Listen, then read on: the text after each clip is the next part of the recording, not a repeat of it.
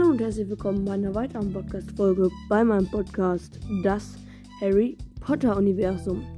Und heute wird es um Bellatrix Lestrange gehen. Und ja, damit fangen wir. Und jetzt ein paar Fakten über sie. Sie ist wahrscheinlich die treueste Todesserin, die Lord Voldemort je hatte. Äh, ihr Mann heißt Rodolphus und ist ebenfalls ein Todesser.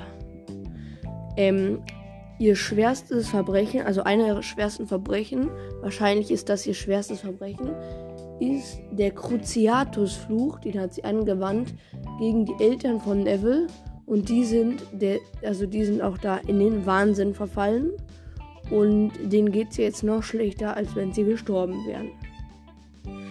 Für diese Tat, also für dieses Verbrechen, mussten sie, musste sie sehr, sehr, sehr, sehr, sehr, sehr lange in Azkaban bleiben und halt dort, ja, leben.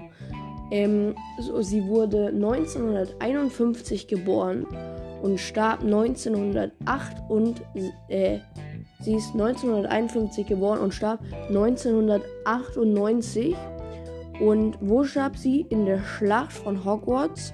Und dort hat sie Molly Weasley umgebracht. Also sie wurde von Molly Weasley umgebracht. Und jetzt nochmal eine kleine Nebeninformation. Das wissen wahrscheinlich die meisten. Sie hatte auch mehrere, also sie hatte auch eine Cousine. Ähm, und zwar Narcissa Malfoy und natürlich auch Sirius Black als Cousin. Ja, das war auch nochmal eine Information am Rande. Ich hoffe, euch hat diese kleine Charaktervorstellung von Bellatrix gefallen. Und ich würde jetzt schon wieder sagen, ciao, ciao.